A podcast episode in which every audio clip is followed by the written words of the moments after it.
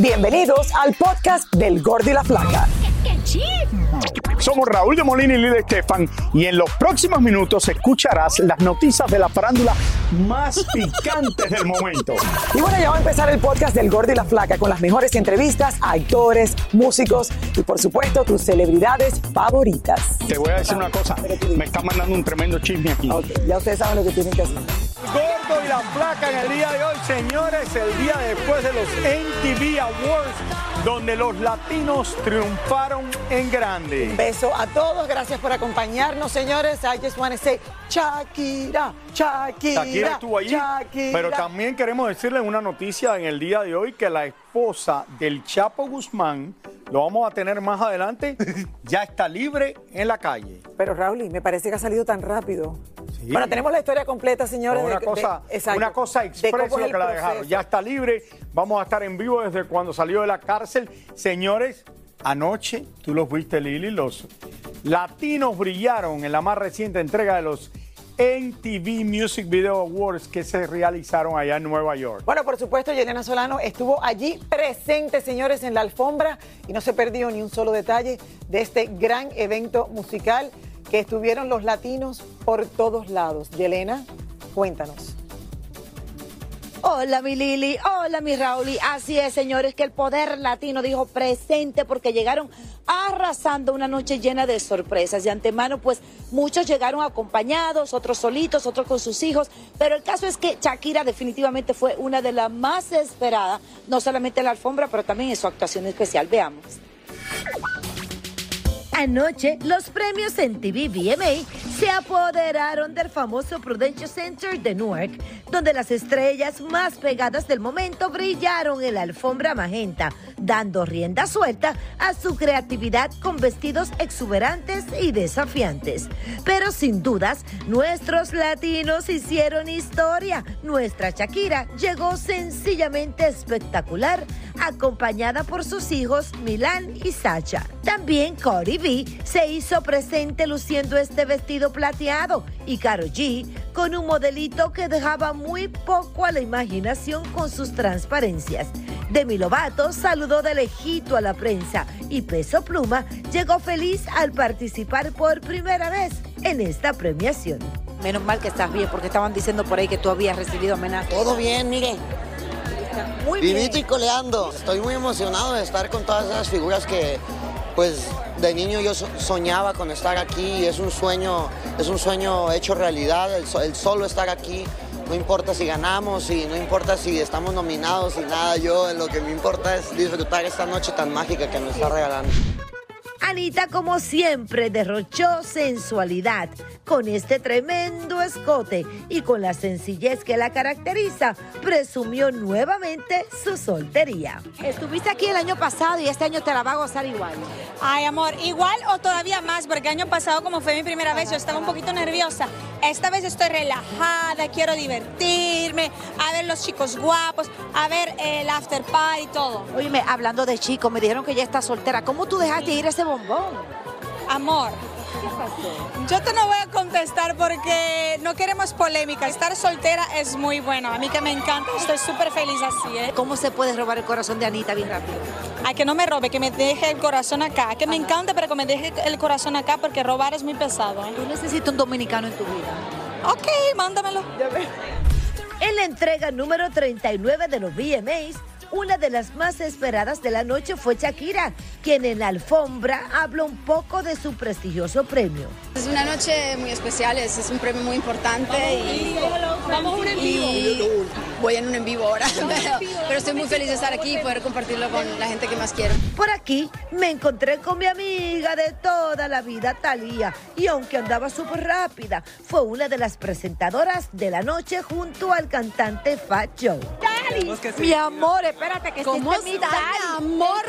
Bella, mi Oye, Dali. venimos metálica. Para que veas. Estás hermosa, qué emoción, cuánto latino, ¿verdad? Oye, ¿cómo te sientes de estar aquí en este evento que están los latinos brillando? Padrísimo, todos brillando, todos fabulosos. ¿Qué ha pasado? ¿Por qué? ¿Dónde te has metido? Mira, ya llegó. Ya, Pero te ves, ven acá. Tenemos que alistarnos.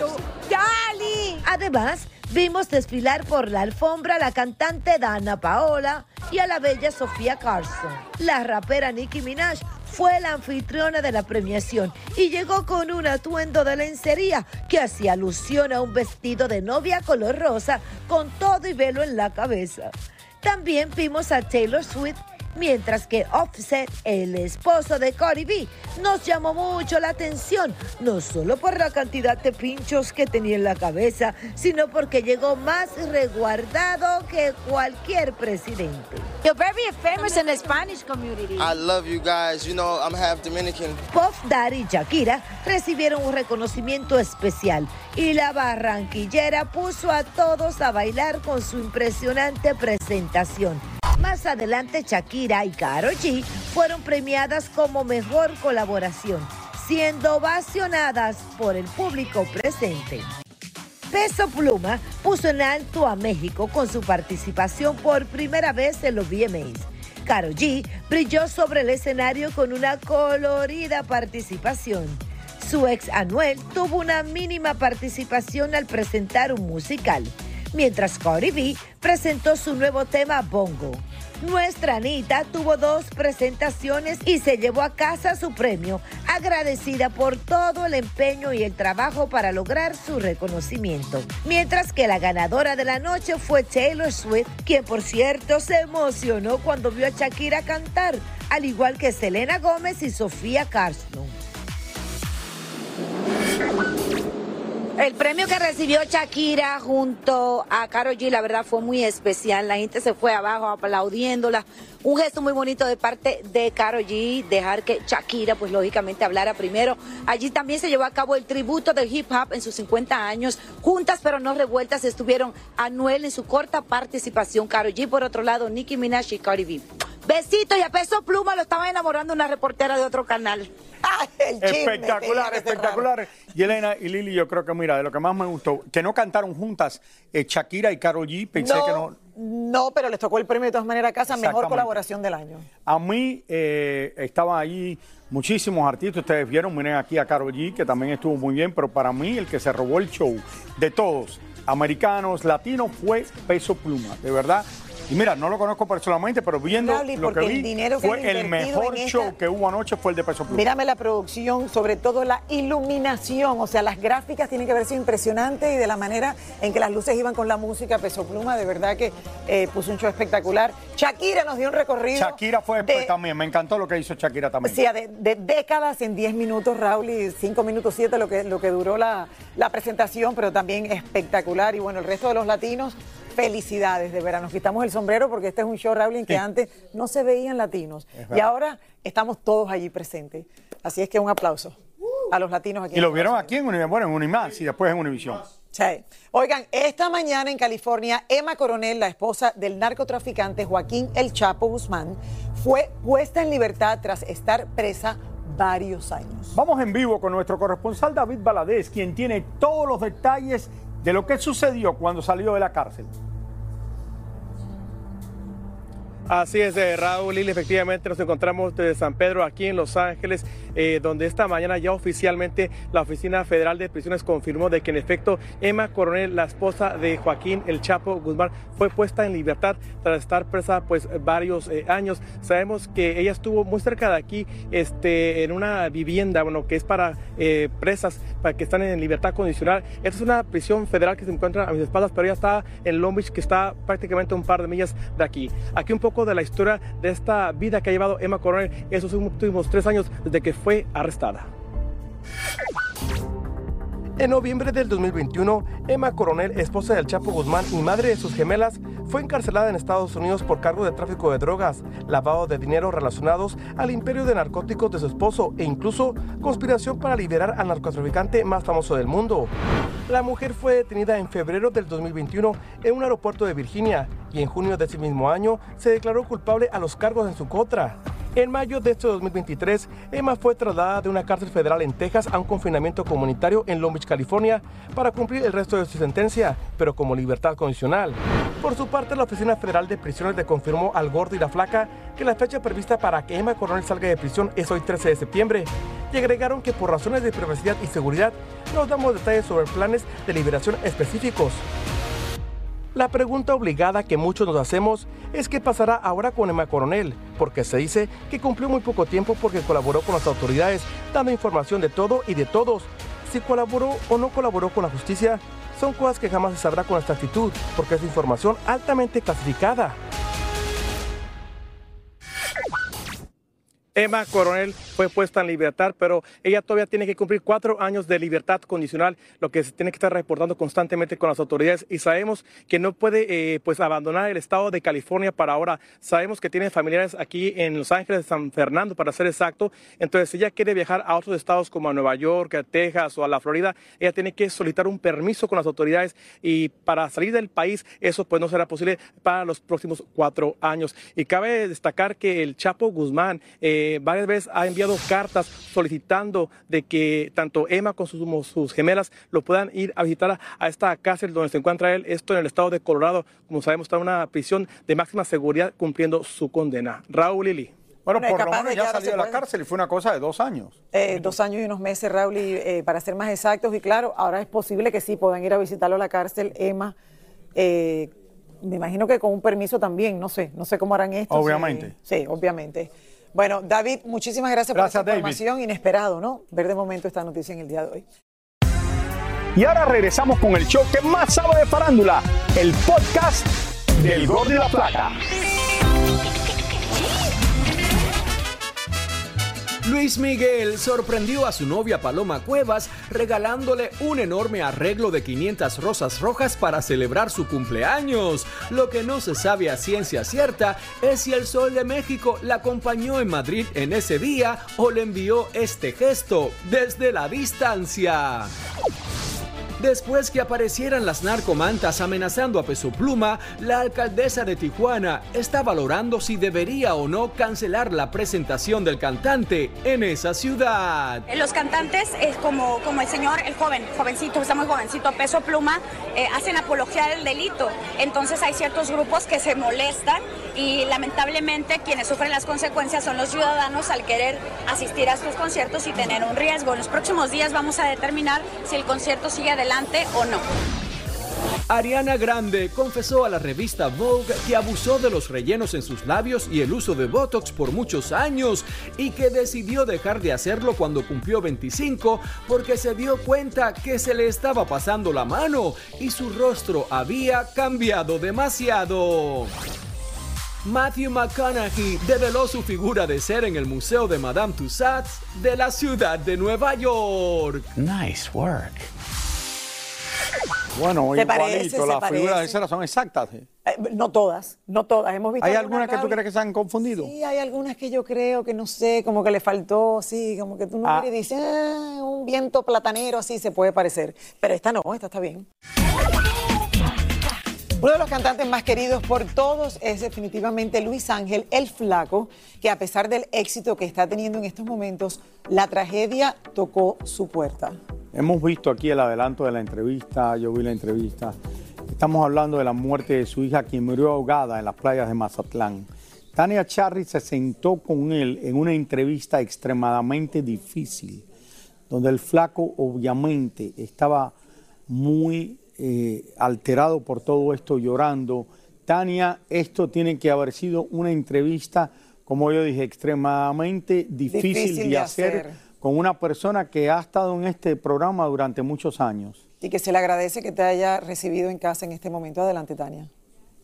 ¿Cómo estás, Lili? ¿Cómo estás, Raúl? Efectivamente, Raúl, lo has definido perfectamente. Una de las entrevistas más difíciles que me ha tocado hacer. De hecho, siempre como periodista trato de controlar mis emociones cuando estoy haciendo una entrevista y esta vez no pude. No pude porque se me llenaron los ojos de lágrimas al, oír, el desgarrador eh, Luis Ángel, cómo contaba qué había pasado con su hija, cómo se había enterado, una niña que tenía una vida por delante, estaba estudiando cosmetología, de hecho ya estaba lista para poner su negocio allá en Mazatlán y, la enterraron y eh, su funeral fue con el vestido con el que ella, como su, el vestido que siempre utilizaba cuando estaba atendiendo a sus clientas. Luis Ángel el Flaco se sentó con nosotros a hablar de todo esto, de su hija, de cómo fue su partida y cómo está tratando de sobrellevar este dolor. No uno de los momentos más duros, es el más duro, sin duda. Han sido unos, unos días muy difíciles. El 13 de septiembre ella, ella cumple año, es su fecha de nacimiento y, y el 14 es, cumple su primer mes de que se nos fue. Se fue su hija María Fernanda de 21 años. La corriente de las playas de Mazatlán se la llevó. Hoy, por primera vez y en exclusiva para el gordo y la flaca, el flaco cuenta cómo se enteró. Yo estaba aquí en California, de hecho, estaba allá para arriba, para el lado de Sacramento, y me estaba marque marque de mi hijo en, el teléfono. Entonces me dice mi esposa, me dice mi mujer, amor, te está hablando Luis. Y en eso me entró un mensaje y me dice, papá, contésteme, es, es, es, es, urgente, es, hay una emergencia, me puso. Y le marqué. Y ellos ya iban al lugar donde estaba, donde estaba la niña. Entonces, eh, su mamá, pásame a tu mamá, ¿qué está pasando? No, pues es que me hablaron que la niña se metió al mar y no ha salido. Y yo le hablé a mi hermano, Ramón, y le dije a, mi hermano, carnal, le dije, hay, hay una emergencia, hazme el paro, levántate, ve a la playa. Y entonces eh, llega mi hermano y me dice, pues me dice, hermano, pues no la veo. No la veo, hermano, me dice, no la veo, no la veo, no sé para dónde meterme, me dice, ¿qué hago, hermano? Me dice. Y en eso, eh, como que él estaba hablando por teléfono, así conmigo, y, y estaba observando, y en eso la miró.